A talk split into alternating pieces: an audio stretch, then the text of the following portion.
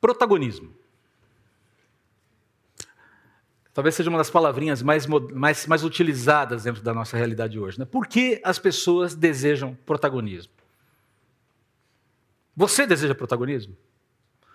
Ah, o que tem é, é, surgido de cursos né, dentro da, da realidade, aí, na verdade, uma profusão de cursos pela internet, eu não sei se a pandemia acentuou isso ou não, enfim, essa é uma discussão longa, mas é, eu, eu, eu olhei bastante, eu dei uma pesquisada essa semana sobre cursos sobre protagonismo. Eu não estou dizendo que isso tá, é ruim no todo, não estou não questionando aqui o mérito da, da, da, do curso. Tá?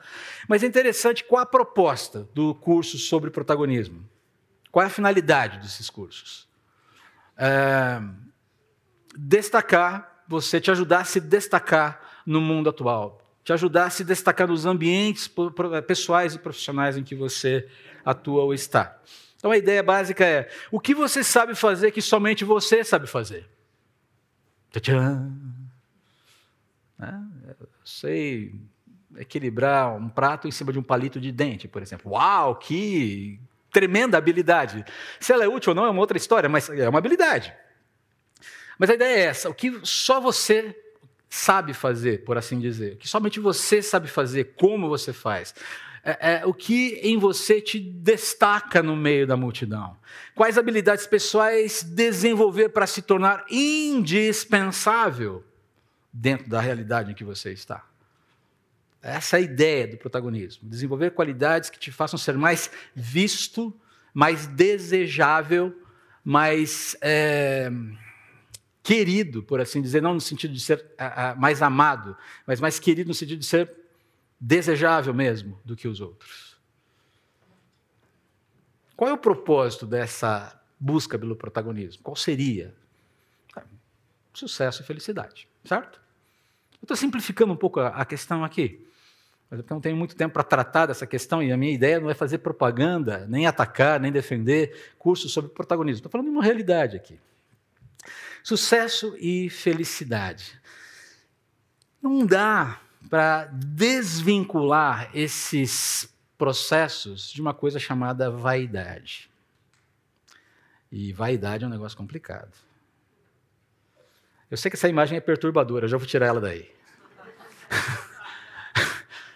É, vaidade. É a frase que fecha o filme O Advogado do Diabo, de 1997, com o Al Pacino, aqui no Reeves, um grande elenco. É um filme, eu não vou aqui recomendar, porque é um filme pesado. Se você assistiu, você sabe que ele é um filme pesado e tem cenas muito fortes. Mas a história é muito interessante. O personagem de Al Pacino é John Milton, curiosamente John Milton. Hollywood tem um senso, tem um sarcasmo todo peculiar. Né? John Milton foi um poeta inglês muito piedoso. Escreveu uma epopeia chamada Paraíso Perdido. E basicamente existem várias frases aí do John Milton dentro do John Milton poeta dentro do filme Advogado do Diabo e pelo a, a ideia aqui é que o personagem do Patino é, é a própria encarnação do demo, né? E o nome dele ali é John Milton. Mas ele termina, a história termina, o filme termina com essa frase: vaidade, definitivamente meu pecado favorito. Protagonizar.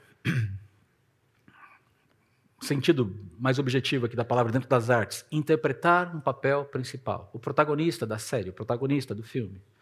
Mas dentro da realidade é ser o agente principal de um ato, de um acontecimento. Até aqui a definição é neutra, sem problema. Agora, a questão é que a busca pelo protagonismo praticada nesse mundo, na política, nas artes, na sociedade, dentro da igreja, dentro da cosmovisão cristã, muitas vezes, né? Essa, essa busca pelo protagonismo, invariavelmente, ela está mais ligada aos desejos de grandeza pessoal do que a grandeza de uma causa. Ah, estou ligado à causa, estou militando pela causa. Eu não duvido que haja essa, essa, essa busca pelo protagonismo que foca uma causa, mas invariavelmente, quem busca protagonismo busca responder a, a, a uma demanda do eu quero ser grande. Eu quero ser proeminente. Trata-se daquele desejo pelo status de uma determinada posição, pela proeminência e pelo poder advindos desse status. Então, simplificando aqui, para tirar essa imagem daqui, porque a pessoa não ficar perturbado, é o desejo de você, da pessoa, perdão, estar em situação de vantagem, de superioridade em relação às demais pessoas. Uma palavra, vaidade. A antítese das disposições de quem busca o caminho da grandeza do reino de Deus. E é sobre isso que esse texto vai falar hoje. O caminho da verdadeira grandeza. O protagonismo que serve é disso que nós vamos falar hoje. É isso que o Senhor Jesus vai ensinar à medida em que ele se aproxima de Jerusalém. E agora a, a coisa está ficando mais delicada. À medida em que Jesus se aproxima de Jerusalém, o cenário, a cena em torno dele vai ficando cada vez mais complexa. As expectativas, as é, impressões, as leituras estão, digamos, mais é, é, sensíveis como a gente vai ver no texto aqui. Vamos lendo e ao mesmo tempo refletindo sobre o texto. Veja como o texto começa aqui. Por esse tempo, subiam para Jerusalém e Jesus ia à frente. Perceba que é Jesus quem está guiando, quem está dando o tom da marcha, que o leva para Jerusalém. A gente sabe o que o espera lá. Os discípulos estavam muito admirados e o povo que o seguia tinha muito temor. É uma mescla curiosa aqui. Jesus chamou os doze à parte e mais uma vez começou a descrever tudo o que estava prestes a, lhe, a lhe, lhe, acontecer, não lhes acontecer, lhe acontecer. Então eu quero aqui focar primeiro nessa questão dessa mescla de sentimentos dos discípulos e dos seguidores de Jesus. Havia grandes expectativas associadas e muitas inquietações aqui. Nós não podemos é, esquecer é, de quem é esse público, já vou aprofundar um pouquinho mais aqui. Ah, essa turma que está seguindo Jesus olha para ele e diz: algo grande vai acontecer e eu quero estar lá para ver, para testemunhar. E só de pensar me dá arrepios. Percebam, essa turma não está seguindo Jesus cegamente.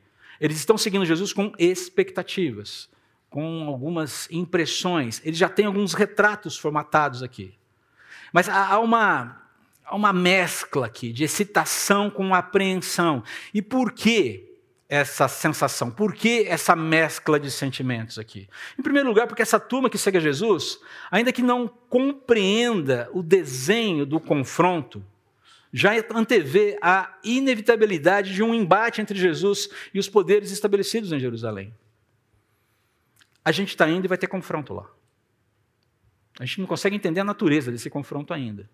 Na verdade, é, havia uma expectativa de um confronto até bem complicado, porque Jesus, nessa, nessa chegada de Jesus lá, há claramente para todos os seus seguidores um embate de alguma natureza contra a aristocracia religiosa judaica, contra a corte de Herodes, que era vassalo de Roma, e não era judeu para ajudar um pouco, uma coisa complicadíssima essa situação de ter um governador biônico ali.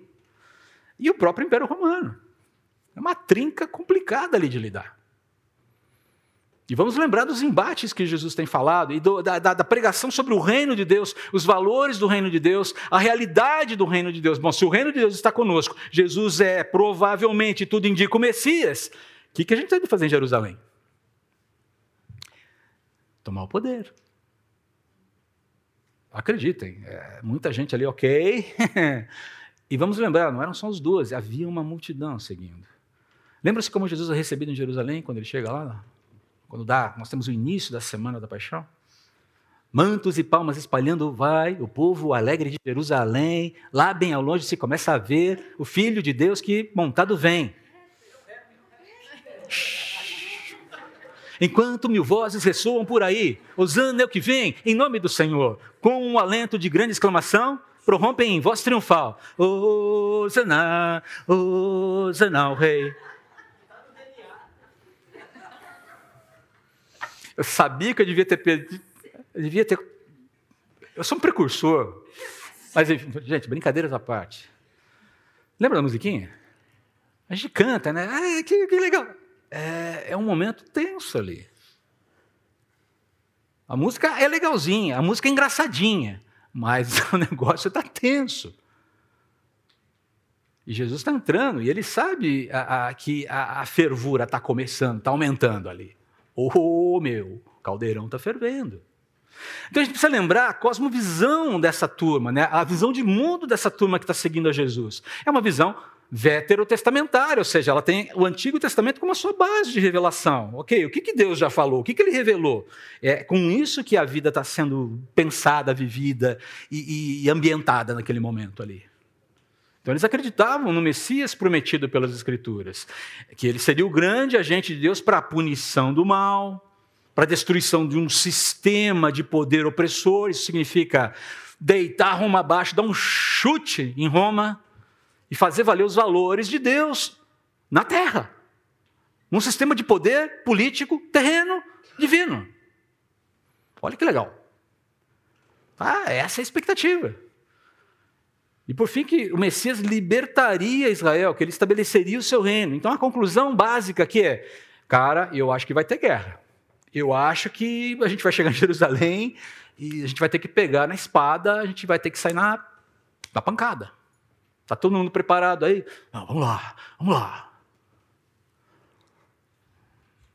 Então, aquela apreensão, aquela expectativa, um certo desejo até, mas também o medo. o receio. Porque ninguém que vai para a guerra, vai para a guerra sem medo. Ninguém que é consciente, de convir comigo. Só um louco vai para a guerra, eu vou mesmo, estou lá, meu coração está lá, quero ir lá e pá em todo mundo. Não. Você por mais justa seja a causa, você vai para a guerra e, e você leva consigo o receio do que a guerra vai trazer. Como dizem por aí, nenhum soldado, nenhum guerreiro verdadeiro, consciente, ama a guerra. Ele teme a guerra.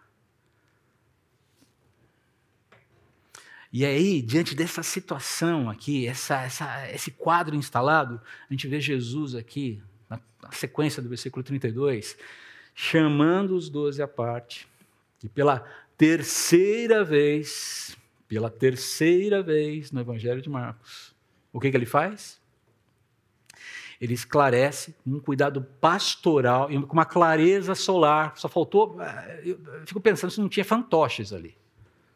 Mas assim, ele fala claramente que o caminho da grandeza está destacado nessa primeira, nessa, nesse lettering superior aí em laranja para você e uma cor burro quando foge para mim aqui na minha tela, tá? O caminho da grandeza, o verdadeiro protagonismo que põe esse mundo no prumo passa pela agonia de Jesus antes de alcançar a glória. Passa por desconforto antes de alcançar a vitória. Olha só, versículo 33, 34. Jesus vai destrinchar, ele vai quase colocar uns. Olha, olha, vai acontecer isso, vai acontecer isso, vai acontecer isso, vai acontecer isso, vai acontecer isso, e vai acontecer isso. Note aqui os componentes da advertência de Jesus aos discípulos. Percebe? Ele está falando claramente. Todo mundo aqui, quando lê isso, entende o que ele está falando. As, as, aristocracias mundanas, ou seja, a turma religiosa, a aristocracia religiosa, a aristocracia herodiana, a corte de Herodes e a aristocracia é, romana presente ali através do governo de, de Pilatos e toda sua, todo o seu aparato bélico, essa turma vai se unir contra mim e vai me executar. E ao final eu vencerei. Eu vou ressuscitar. Mas essa vitória do Filho do Homem, é interessante que Jesus use esse, esse termo para ele mesmo, Filho do Homem. E mais uma vez ele está se referindo àquela profecia que está lá em Daniel, capítulo 7, versículo 13 e 14, que fala do Filho do Homem vindo e botando ordem no mundo. Parece que é um contraste aqui. Se você compara essa declaração de Jesus com o que está escrito lá em Daniel, fala, para, peraí, tem alguma coisa esquisita, parece que são duas pessoas diferentes. Não, Jesus não está falando que são duas pessoas diferentes, ele está falando que o projeto é mais amplo do que sequer Daniel consegue contemplar ali na profecia, há muitos anos, muitos anos antes. Então perceba aqui, essa vitória do Filho do Homem seria muito, mas muito mais custosa e complexa do que os, os discípulos poderiam supor. Vai ter vitória, sim. Vai ter vitória. O desfecho da história é vitória. Eu ganho, eu venço. Mas vai ter um preço alto. Ok, gente? Combinado? Olha só a descrição cristalina que vai ocorrer com, do, que vai ocorrer com Jesus. O que ele está falando aqui? Que ele vai ser alvo de violência emocional traição e abandono. Ele vai ser alvo de violência religiosa, vão armar para ele armações malignas e mentirosas. Ele seria alvo, ele será alvo de violência moral, deboche, desprezo. Ele será alvo de violência física, torturas, suplícios. Ele será alvo de violência política, condenação para satisfação popular. Lembra lá daquele momento trágico de Pilatos? Quem vocês querem que eu solte? Quem vai sair? Quem vai ser liberado aqui? Solta-nos Barrabás. Ora, Barrabás era um bandido. Você lembra disso? Alvo da violência política. E, por fim, alvo da morte. Mas, mas, ao terceiro dia, o alvo da morte faria da morte o seu alvo. E isso muda absolutamente tudo. Esse, essa é a vitória de Jesus aqui. Isso golpeou todo o sistema de poder ante-Deus, natural, humano ou sobrenatural. Porque a morte, tão instrumentalizada por esse sistema ante-Deus, que tem no seu epicentro um, um, um ser chamado Satanás, e que busca controlar com mãos de ferro aquilo que está temporariamente debaixo do seu poder, perdeu seu trunfo. A morte perdeu seu trunfo. Era o seu instrumento mais poderoso, era a sua ferramenta mais poderosa. O Senhor Jesus disse: acabou. Acabou. Destruir me pertence, é meu. Paulo vai falar sobre isso lá em 1 Coríntios capítulo 15. Se você quiser abrir a sua Bíblia para acompanhar, versículo 54 quando ele debocha da morte. Na verdade, eu nem vou abrir para não. Deixa eu só puxar aqui pela memória. Você lembra quando ele fala assim: morte, ô oh, morte, onde é que está o seu poder de nos amedrontar? Cadê a sua vitória, morte? Cadê o seu poder de nos acuar? Cadê o seu poder de nos encolher? Cadê a sua capacidade de nos ferir, morte? Paulo está debochando da morte. E não porque ele não tivesse, não soubesse que, que fosse passar pela morte, mas eu falo, essa morte, essa morte física, essa morte que acaba com o nosso corpo terreno, ela não mais nos escraviza, ela não mais nos amedronta, porque nós estamos colocados numa frequência de amizade com o Criador de todo o céu e de toda a terra, que é, venceu a morte, que nos comunicou a sua vida, que repartiu conosco a sua vitória sobre a morte de forma que eu não preciso mais temer, de forma que eu não preciso mais ficar preso a essa ideia de que a morte acaba com tudo. Não, ela não acaba com tudo. Talvez a morte nos assuste ainda, porque estamos muito presos a uma pauta de vida aqui e agora. O ter, o possuir, o protagonismo que nós queremos ter nesse mundo. Quando nós estamos muito apegados ao protagonismo nesse mundo, a morte assusta mais. E veja bem, ninguém está falando aqui para você deixar o protagonismo desse mundo. Falar, ah, não, ok, vamos todos. Eh, vamos fazer o seguinte: vamos fazer uma vaquinha aqui, a gente compra a paca, tá? E a gente faz uma comunidade lá, fecha os muros, concreta tudo lá, a gente faz uma horta comunitária, a gente leva umas galinhas, e vamos viver é, é, é, isoladamente do mundo esperando Jesus voltar. A proposta não é essa. A ideia é que o protagonismo que Deus nos chamou para ter no reino dele deve ser superior ao protagonismo que o mundo nos chama, nos convida, nos seduz querer ter. É claro que você deve continuar sendo um bom profissional, que você deve querer galgar mais postos de trabalho à medida em que isso não comprometa o seu cuidado com a sua família, por exemplo. Porque não há sucesso profissional que custe, que valha, que compense qualquer espécie de insucesso familiar. A gente sabe disso. A questão é, é não, não é uma questão de saber ou não saber, é uma questão de viver. Concorda? Mas enfim, é nesse sentido que é, Jesus vence, ele vence os efeitos da morte sobre nós. E, queridos, é muito engraçado, porque à medida que a gente vai ganhando um pouco mais de idade, você vai começando a pensar mais nessa história de morte. E quando você tem um evento de saúde que te abate muito, você pensa ainda mais. Ainda que seja apenas num olho. Você começa a perceber, vai, cara, eu estou mais frágil. ah, quantos anos ainda possivelmente eu tenho pela frente? O que eu quero fazer com os meus anos? O que eu quero fazer com o meu futuro? Quantos anos eu tenho? Um? Cinco? Dez? Quinze? Como eu quero chegar, se Deus me permitir chegar aos 70 anos? Eu quero chegar de pijama? Eu quero chegar encostado? Acordando com as galinhas para jogar ração para elas? Ou eu quero estar na ativa? Gosto muito de Caleb. Caleb é um personagem da Bíblia que me chama muita atenção. 80 anos, 40 anos esperando para tomar posse da promessa lá. Tão logo chega, tão logo ele cumpre o seu papel como ajudador de Josué na conquista da terra. Fala, Josué, Josué tudo certo? Matei as, matamos as pendências aí? Tá, agora eu quero subir para conquistar minha parte lá, tá bom? Posso? Beleza? Porque eu tô com sangue nos olhos, cara. 80 anos de idade. Deus me permita chegar assim lá. Por quê? Porque temos essa, essa, essa construção de uma visão de legado que Deus está nos passando, e não simplesmente um legado terreno e somente isso.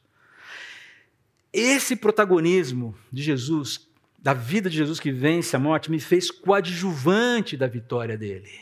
Você parou para pensar nisso? Que o protagonismo de Jesus na cruz vencendo a morte é comunicado para nós, que nós somos coadjuvantes dessa vitória. Ele é o ator principal, e vai ser, e continuará sendo sempre. Mas todos nós somos chamados a sermos coadjuvantes. E isso é maravilhoso. Isso é maravilhoso. Essa é a primeira informação que nós temos aqui, muito clara. Jesus, vai ser difícil, vai ser penoso, vai ser custoso, mas eu venço. E a minha vitória será comunicada a vocês. Joinha? Beleza? Então lembrem-se de como a gente tem que se portar lá em Jerusalém, tá bom? Mas você se lembra daquela miopia, daquela miopia espiritual que eu falei, que eu mencionei na, na mensagem de Marcos 8, 22, 26, no dia 27 de agosto? É claro que você não se lembra, mas você se lembra de eu ter falado sobre miopia espiritual em algum momento, não se lembra? Sim? Tá? Foi lá atrás, tá? Foi num culto, inclusive, ali no salão IP, tá? Aquele salão ali. Pois é, essa miopia espiritual ainda está em curso aqui. Olha como o texto continua. Então Tiago e João, filhos de Zebedeu, vieram e falaram com ele. Naquele momento ali, Jesus, Jesus acabou de dar uma informação muito clara sobre o que vai acontecer em Jerusalém, certo? Ok? Que ele vai ser alvo de um monte de coisas complicadas ali. Olha o pedido dos meninos. Chega lá, os filhos de Zebedeu. Tchau. Mestre. Não, não vou fazer voz de carioca, porque senão vai ficar pegar mal. O mestre, queremos que nos faça um favor. Começa assim. A gente quer um favorzinho teu. Um favorzinho. E a resposta de Jesus, a pergunta de Jesus, já indica que ele já sacou qual era a questão ali. Que favor é esse? Eles responderam: Quando o Senhor se sentar em seu trono glorioso, queremos nos sentar em lugares de honra, ao seu lado, um à sua direita e outro à sua esquerda. Ou seja, a gente vai cercar o Senhor por todos os lados. A gente quer estar no topo da pirâmide contigo. Beleza? Pode ser. Pô, a gente está te seguindo faz um tempão. Quanta coisa a gente. Olha o preço que a gente pagou, essa dinâmica. Jesus, a gente quer estar contigo lá no topo da pirâmide. O que Tiago e João pedem aqui, queridos, é para serem vice-regentes, vice-reis do Senhor Jesus. Talvez eles precisassem bater um papo com nós brasileiros para falar: olha, esse negócio de ser não está funcionando muito ultimamente. Você há, de concordar, comigo que ser no Brasil atualmente está hum, esquisito, né? Mas Uh, a gente quer ser vice-rei. É um reizinho menor, mas é rei. É isso que eles estão pedindo aqui. É um desejo vaidoso, é um desejo egocêntrico, é o reflexo de uma visão presunçosa sobre eles mesmos, Ao mesmo tempo que é uma visão pequena, imprecisa, reducionista sobre Jesus, o Messias, sobre o Messias, sobre o papel do Messias e a dinâmica, a própria dinâmica do reino de Deus. Eles ainda não entenderam e percebam, eles falam isso exatamente depois de Jesus dar todo o relato claro sobre o que vai acontecer em Jerusalém. O que acontece aqui, queridos, é que parece haver uma idealização de como Jesus deveria protagonizar chegando em Jerusalém. É quase como uma tentativa de uh, armar uma, uma forma de Jesus atuar, de pavimentar o jeito como Jesus deveria se comportar como protagonista em Jerusalém. Vamos lembrar que tem alguém que faz isso de uma forma bastante complexa. Você se lembra quem é? Que chega a um extremo fatal? Judas. É. Muito provavelmente Judas queria forçar Jesus a um protagonismo que Jesus disse: não é esse o meu caminho. Estava lá com o coração inundado por Satanás, já estava tomado por Satanás. Uma distorção fatal para Judas. E aqui é, eu fiquei pensando, quando li estudei esse texto, falei, cara, como a gente faz a mesma coisa, né? Tantas vezes. Eu lembro da gente ter. Elaine e eu fizemos uma viagem alguns anos atrás e, e passamos por um museu muito conhecido, cheio de obras maravilhosas. Assim, uma das coisas que mais me perturbou naqueles dias em que passamos pelos museus, especialmente por um principal museu da cidade, foi que enquanto a gente observava as obras, os quadros, as esculturas, coisas sensacionais históricas, históricas que a gente só conhecia por, por, por livros história da arte, o que mais me chamou a atenção em determinado momento foi ver a quantidade de gente. Eu falei, cara, eu não estou entendendo. Por que, que você está tentando olhar a realidade por, uma, por um frame? A coisa está ali, diante de você. E, gente, não era um, não eram dois, o tempo todo. Vídeos, fotografias. É, é como você está diante de um cenário paradisíaco. Lindo, maravilhoso. Um pôr do sol numa praia, o um nascer do sol, sei lá, na montanha. Pense no lugar mais lindo que você foi, na cena mais bonita que você tem registrado na sua mente. Tá? E aí você chega naquele lugar, mete o celular na frente e fala: Uau, que cenário maravilhoso! Ei, ei, abaixa esse negócio e olha a realidade. É exatamente esse movimento, essa, essa, essa contradição de observar a beleza, a grandeza, tentar reduzir essa beleza, é concentrar. Estou é, é, é, é tentando usar um termo de, de, de, da informática agora. Como é que vai? Compactar dar uma zipada na, no cenário da vida e colocar dentro de uma coisinha pequena. É isso que os discípulos, é isso que Tiago e João estão fazendo. Comprimir a messianidade de Jesus, comprimir as ideias, a visão do reino de Jesus numa imagem muito pequena. É, é um apequenamento, uma tentativa de apequenar a messianidade de Jesus para encaixá-la num frame, numa tela, numa moldura que se adeque às expectativas de quem segura o celular. Só tem um problema. Jesus já havia rejeitado e repreendido essa visão e essa disposição equivocadas e, e, desde a primeira, da primeira vez que ele fez o anúncio da sua morte, você se lembra de quando ele anunciou? Eu não lembro quem foi que trouxe essa pregação para nós, mas a repreensão que ele dá em Pedro depois de Jesus Jesus faz a sua primeira, da primeira, ele fala pela primeira vez: Eu vou para Jerusalém, vou sofrer, vou morrer, vou ressuscitar. E na primeira vez, Pedro fala o que para ele? Você se lembra? Que isso, Jesus? Para, Senhor! Ô louco! Não! Isso jamais vai te acontecer. Você se lembra da reação de Jesus? Afaste-se de mim, Satanás porque você não cogita das coisas de Deus. Você, olha, isso que você está falando não condiz com o projeto de Deus. Epa, que voz é essa que está cutucando no teu ouvido aí, Pedro? Jesus já havia rejeitado essa disposição, já havia rejeitado esse modelo que ainda está impregnando a mente dos discípulos. O que Tiago e João parecem desejar, no fim das contas, é protagonismo pessoal. Por quê, queridos? Por quê? Diante de todas essas explicações claras de Jesus? Vaidade, egocentrismo e falta de visão. E eu quero dizer para você que todos nós que já andamos com Jesus podemos ser contaminados por, por esses mesmos problemas, esses mesmos, essas mesmas deficiências: vaidade, egocentrismo e falta de visão. Todos nós. É por isso que o nosso coração precisa ser o tempo todo. Precisamos estar em contato o tempo todo com o Senhor e com a Sua palavra, para a gente discernir o próprio coração. Lembra-se da oração de Davi lá no final do Salmo 139? Senhor, som do meu coração. Vê como é que está a coisa aqui, porque eu sozinho não dou conta de investigar as minhas, as, as minhas, a, a peludice do meu coração. Meu coração é peludo. E eu olho para ele e quero afagá-lo. Eu quero dar para ele tudo que ele precisa, ou melhor, tudo, tudo que ele deseja. Eu desejo dar livre curso aos meus afetos.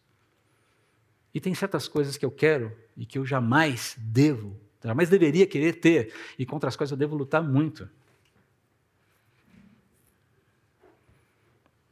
Eu já falei para o presbitério aqui, e vou falar para todos vocês, e, e confessem os seus pecados para que vocês sejam curados. E eu estou falando isso não porque eu esteja pecando sobre isso, mas porque eu tenho uma, eu tenho uma fraqueza que precisa do olhar de vocês. Eu sou uma pessoa orgulhosa. Eu, André, sou uma pessoa orgulhosa. Eu luto contra o orgulho. Você não faz ideia de como é difícil. Ah, se luto. Preciso do tempo todo de Deus, André, André, presta atenção, presta atenção. E muitas vezes eu sinto que Deus manda alguns espinhos na carne para limitar, para me colocar em contato com a minha necessidade de abaixar a bola. Abaixa a bola, cara. Você é meu instrumento, a minha graça te basta. Abaixa a bola. A gente tem muitos sonhos. Cláudio eu, presbitério, a gente fala muito sobre os sonhos que a gente tem para receber Moema. Gente, vocês não fazem ideia. Vocês não chegam nem perto de imaginar o que a gente sonha para essa igreja. Mas eu fico sempre conversando com Deus sobre, Senhor, como é que isso está beliscando meu coração, hein? Me ajuda, por favor, a não me perder no meio do caminho. Eu não quero ter um protagonismo mundano. Eu quero ter o protagonismo que serve. Me ajuda, por favor. Mas se, deixo, se Deus me deixar sozinho, se eu me afastar e achar que eu estou em condições, que eu tenho a pegada, que eu tenho o punch, que eu tenho. I have the power. Ah. Tá aí. Teu pastor é um cara que luta contra o orgulho. Ore por mim. Interceda por mim. Clame por mim para que isso esteja na coleira. O Espírito Santo leve o meu orgulho na coleira. E aí, queridos, Jesus reage com uma das falas mais assustadoras das Escrituras, na minha opinião. Quando Jesus, fala, é, quando Jesus coloca essa fala, eu falei, pai, se eu ouvisse isso, eu, eu, eu, eu daria uns três passos para trás. Senhor, eu posso pedir ajuda para os universitários antes de responder? porque ela é contundente. São perguntas muito sérias aqui. Vocês entendem o que vocês estão pedindo? Acho que vocês estão sem o texto aqui. Ah, sim, está tá lá, é isso mesmo. Vocês entendem o que vocês estão pedindo? Vocês não sabem o que vocês estão dizendo. Uma coisa, a, a minha pergunta é, é análoga à afirmação. Vocês não sabem o que vocês estão pedindo. Vocês não fazem ideia. Vocês têm ideia do que vocês estão pedindo aqui? Vocês são capazes de beber o cálice que eu vou beber, vocês são capazes de ser batizados com um batismo que eu serei batizado?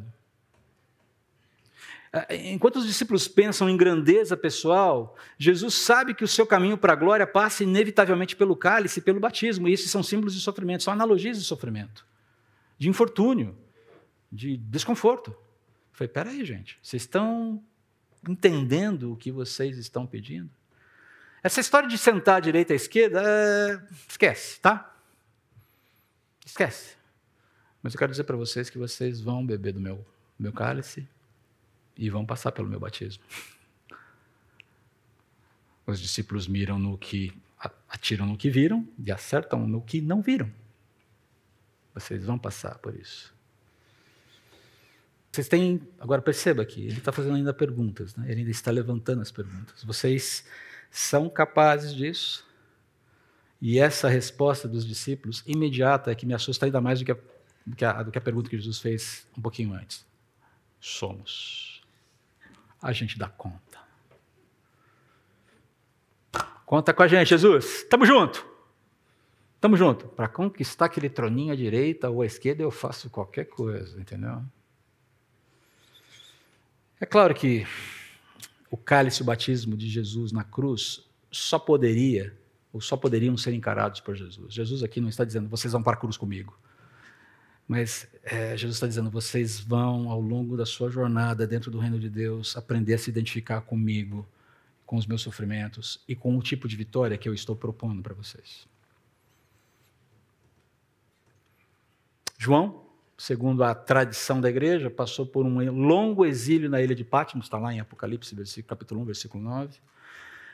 Viveu até cerca de 90 anos, muito provavelmente morreu em Éfeso, depois, já velho, idoso, é, de ser é, libertado do exílio pelo imperador Marco Nerva, ali no ano de 96, no finalzinho do primeiro, do primeiro século da era cristã. Agora, é interessante que na época de João, o imperador Domiciano, Domiciano perdão, ele exigiu ser tratado como Deus, e os cristãos começaram a passar um baita puro por, por causa disso. Inclusive, o exílio de João, em grande medida, é provocado por conta dele ser um cristão, ser um pregador do evangelho. Tiago, já Tiago, foi o primeiro dos doze discípulos a ser martirizado. Está lá em Atos capítulo 12, versículo 2. Eu gosto muito daquelas músicas, eu gosto muito da cantata Eram 12, de Vencedores por Cristo. Está lá, última música do disco. Tiago, desconhecido. Certa parte da música está assim, ó, mas Deus tem dado a nós como a Tiago deu, esse Tiago. Discípulo escondido em meio a tantos mais que entrou de vez para a história e quase ninguém leu. Quantos aqui se lembravam que Tiago tinha sido passado ao fio da espada? Está lá no capítulo 12. Percebe? A chance rara e cara de encontrar a paz. E ser de Deus bendito, sem mérito nenhum, mas baseado em Cristo, o Mestre, Rei Senhor, segui-lo como alguém que segue apenas um projeto fascinante e cada vez melhor. Ah, eu gostaria de terminar a mensagem com essa, com essa música, mas eu tenho que seguir um pouquinho mais aqui. Mas é linda essa música. Projeto fascinante. Deus tem dado a nós, como a, a Tiago deu, uma vida baseada em Cristo, Mestre, Rei Senhor. Segui-lo como alguém que segue apenas um, um projeto fascinante cada vez maior. Mas essa visão ainda míope dos discípulos fica mais evidente no restante do texto. Não bastasse Tiago e João, você tem a sequência. Né? A sequência é de doer. Quando os outros dez discípulos ouviram o que Tiago e João haviam pedido, ficaram indignados. Falaram, opa, uma reação positiva né? ao egocentrismo, à vaidade. E Vamos lembrar o que é ficar indignado. Indignado é aquele sentimento de cólera, desprezo pela experimentação de uma injustiça, afronta, repulsa e revolta. Uma coisa é você ficar indignado por um sofrimento alheio, por uma injustiça que o outro está sofrendo. E, eventualmente, ficar indignado por uma injustiça real que você está sofrendo. Mas será que era esse o caso aqui? Será que essa indignação era tinha essa raiz aqui? O egocentrismo de Tiago, a falta de noção dos dois. Olha só, Jesus acabou de falar o que vai acontecer com ele em Jerusalém. Será que vocês não estão entendendo? Não é repúdio ao egocentrismo de Tiago e João. E também, queridos, infelizmente, ainda não é uma compreensão clara sobre o que Jesus está ensinando, sobre o seu reino, nem alinhamento com a pauta de Jesus ainda. Infelizmente, não é. Como a gente vai ver na sequência do texto, finalizando, de caminhando para o final, e a maneira como Marcos apresenta a reação de Jesus ali nos versículos seguintes, aponta para uma outra explicação. Os discípulos estão indignados, estão aborrecidos por uma única razão. Caramba, por que eu não pensei nisso antes? Pô, já cercaram o, reino, o trono de Jesus por todos os lados. Só se pedir para ficar na frente ou atrás agora. Por que, que eu não pensei nisso antes? Por que, que eu não pedi isso antes? Agora eu estou em desvantagem. Pronto, Tiago e João vai mandar na gente. Pô, que coisa, logo esses dois. É, Cris, pode rir, é isso mesmo. Mas logo esses dois. Logo os filhos de Zebedeu, Zebedeu os, os filhos do trovão. Pela madrugada, ai, cara. Só falta Zebedeu aparecer para dar pitaco também. É essa a reação aqui. Eu aqui pensando num ministériozinho da economia, da saúde, da cultura, da pesca, sei lá o quê. E esses caras já chegam lá em cima, já chutando, já joga a bola lá em cima, já mete o travessão lá em cima. Eu falei, cara, por que eu não pensei nisso antes? Essa falsa modéstia só me atrapalha. Já meteram a colher no prato principal e agora? O que, eu faço? Ai, gente, eu fico pensando em Jesus. É isso não está descrito nos, nos, evangelhos, tá? Mas eu fico pensando em Jesus ali. Ok, vamos lá, mais uma vez. Evelyn, traz os fantoches aí para a gente conversar com essa turma. Jesus aqui é, responde de forma radical, associando a grandeza que esses caras querem ter com a atitude e o trabalho de um servo ou escravo. Olha só o que ele fala na sequência. Então Jesus uniu e disse: Vocês sabem que os que são considerados líderes neste mundo têm poder sobre o povo, e isso nem sempre é bem utilizado, não é verdade? Não. A gente está vivendo um mundo caído, nem vamos entrar muito nessa questão. E que os oficiais exercem sua autoridade sobre os súditos, a ideia de contenção. A ideia, de certa forma, é de controle sobre a população. Eu sei, isso é necessário para ver ordem, mas é, é muito fácil isso virar opressão, virar tirania. Ah, por favor. O mundo está cheio de exemplos assim atualmente. Na história e atualmente. Jesus está falando, não é assim entre vocês. Entre vocês será diferente. Quem quiser ser o líder, entre vocês, que seja servo. Olha aqui a inversão. Lembra-se da inversão? Últimos serão os primeiros. Essa é a é a ótica de vida que vai prevalecer, que vai vencer. Quem lidera, serve. Quem quiser ser o primeiro, sirva, se torne escravo dos demais. Um líder, na essência da palavra, na visão de Deus, é um servo. Entendem o que significa isso para o nosso casamento, homens? Hã? Seja o líder do seu lar. Sirva. Pastoreie, cuide, prove, proveja. Ampare, abrace. Se interponha entre o mal e a sua família. Isso é que significa liderar. Isso é que significa ser líder. Isso que significa ser protagonista na visão do Senhor Jesus. Você é um servo do reino? Você foi chamado para protagonizar dessa forma. E isso é extremamente revolucionário para um contexto em que, a, a despeito da lei judaica é, ter uma série de elementos, dispositivos que protegiam os servos, ainda assim, servos eram vistos como cidadãos de segunda classe, como gente que estava lá embaixo, como gente que era, uma subclasse de gente, por assim dizer. Revolucionário aqui. Quem quiser ser o primeiro entre vocês, que se torne o escravo de todos. No reino de Deus, a lógica é invertida. O maior é quem serve ou é o que serve. Aquele que deseja liderar, ser o primeiro, se torna o servo, o cuidador dos demais. Deixa eu fechar esse ponto aqui com uma ilustração, porque aí também te tira o sono. A gente baixou bastante a temperatura do ar ou aumentou a temperatura do ar-condicionado e vários de vocês já estão morrendo de sono agora. Esse é o problema do calorzinho. Ele deixa você que é lentinho. Estou vendo aqui. Ok, já, aguenta mais um pouco, por favor alguns anos atrás, no seminário, há muitos anos atrás, a long time ago, in a galaxy far, far away. Uma galáxia chamada Atibaia. Não, eu, quando eu cheguei, me contaram essa história que já tinha acontecido há muitos anos antes.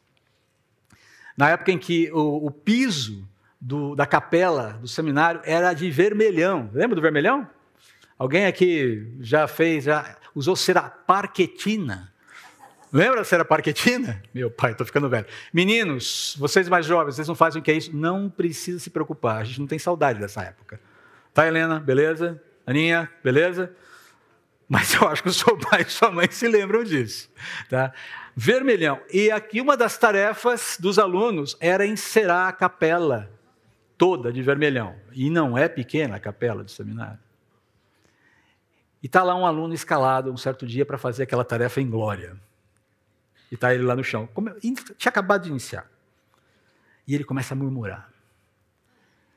É, só me colocaram aqui por conta da minha posição social. Eu não vou aqui decupar a posição social por questões de escrúpulos e tudo mais. É, só me colocaram aqui por conta da minha posição social. Entenda o que você quiser entender sobre posição social aí. O que ele não percebeu é que naquele momento, coincidentemente, na porta da capela, sabe-se lá por quê, estava o diretor do seminário. Que também não vou mencionar o nome aqui na época. Né? Mas uma pessoa muito piedosa, muito crente. Aquele diretor olhou, professor também olhou, correu para casa, botou uma roupa de guerra, sabe, roupa de guerra? Roupa de briga que a gente chama, né? Voltou correndo para o seminário, chegou, oi fulano, tudo bem? Vim te ajudar a encerar a capela. Pô, imagina, professor, como assim? Líder que não serve, não serve, querido. Deixa eu te ajudar. E passou a tarde toda jogou todos os compromissos, a agenda para lá, e gastou toda a tarde investindo na vida daquele rapaz, encerando a capela com ele. É isso que o protagonismo do reino de Deus pede para a gente. Gastar tempo encerando capela. Gastando tempo com as pessoas, nas lutas que elas têm, de joelhos no chão deixando algumas coisas para trás, porque no o momento pede muitas vezes que outras coisas importantes fiquem para trás. Eu nunca esqueci desse exemplo. E tenho procurado ficar atento às oportunidades de servir na minha vida para mostrar, não alguma qualidade pessoal, mas para mostrar que essa é a dinâmica do reino de Deus: o cuidado com o outro, o zelo com o outro, o apreço pelo outro. Porque é exatamente isso que Jesus demonstra por nós na cruz. Jesus se apresenta agora como paradigma do serviço. Pois nem mesmo o filho do homem veio para ser servido, mas para servir e dar a sua vida em resgate de muitos. Essa é, esse é o paradigma, esse é o exemplo máximo dos valores do reino de Deus. O próprio Deus se torna servo e doa-se para que eu e você possamos partilhar da sua vitória sobre a morte. Isso não é pouca coisa. Isso é muita coisa. Isso é o melhor que alguém pode obter nesse mundo. Para a gente resumir e fechar, e seguimos para a nossa ceia. E eu quero chamar aqui a banda, já por favor, se vocês puderem já, já vir aqui à frente. E aqui eu vou fazer apenas um, um resumo do que nós falamos aqui para ficar mais fácil para você. O caminho da grandeza, o caminho do protagonismo, exemplificado por Jesus, passa obrigatoriamente, queridos, pela via da dor, pela via do sofrimento da cruz, antes de explodir magnificamente, exultantemente, triunfantemente, invencivelmente na sua ressurreição. Não tenha medo de sofrer por amor ao Evangelho. Essa é a questão aqui. A vitória já está garantida. E nós precisamos entender que vivemos num mundo que se deteriora dia a dia. E devemos lutar, sim, por melhorias, por cuidados. Hoje mesmo falávamos de cuidados, de, de, de atenção com as indicações, com a eleição ah, para o Conselho Tutelar aqui em São Paulo. Precisamos nos envolver com essas questões. Mas entenda que nós não fomos chamados para viver uma vida perfeita, boa, feliz e completa aqui. Nós somos chamados para viver uma vida boa, perfeita e completa na eternidade. E até lá, teremos momentos muito maravilhosos concedidos por Jesus, mas também teremos lutas. E precisamos nos preparar para elas. Segundo ponto, o caminho da grandeza, do protagonismo exemplificado por Jesus consiste em servir, não em ser servido. Cuidar, não oprimir. Engrandecer e não ser engrandecido. A busca é essa. A senha é essa. A lógica é essa. O caminho da grandeza, terceiro ponto, exemplificado por Jesus, rejeita a busca pelo poder humano associando-o ao paganismo.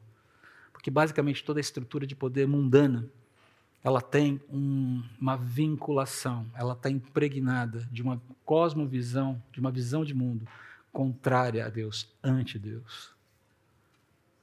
Então não bote a sua esperança num sistema de governo. Porque por mais que ele prevaleça, prevaleça nas urnas, ele pode eventualmente falhar em cumprir os seus propósitos. Eu falei isso ano passado numa série chamada Muito Prazer, Deus. E por fim, o caminho da grandeza, exemplificado por Jesus, consiste em servir ao próximo testemunhando a oferta de reconciliação, paz, bondade e amor de Deus consumados na cruz pelo Senhor Jesus. Que tipo de protagonismo você quer ver prevalecer na sua vida?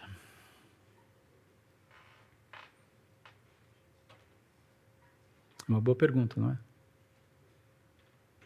Enquanto eu oro, eu convido você a dialogar com Deus sobre isso. E alinhar. Começar um diálogo de alinhamento sobre o tipo de protagonismo que você vem exercendo e deseja exercer a partir desse momento.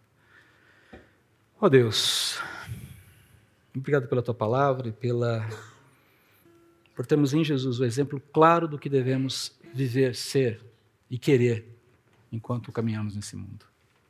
Ajude-nos, precisamos tanto da tua direção. Mas dê-nos sim esse desejo pelo protagonismo que aponta para o Senhor como autor e consumador de todas as coisas. O protagonismo que serve, o protagonismo que cuida, o protagonismo que vê, na que vê a necessidade do outro muito mais do que a própria necessidade. Porque sabe que está sendo cuidado por ti e que está sendo cuidado por outros. Essa é a dinâmica maravilhosa do reino que o Senhor nos ajude a viver nela mais e mais até a tua volta, ou até nos chamar para ti.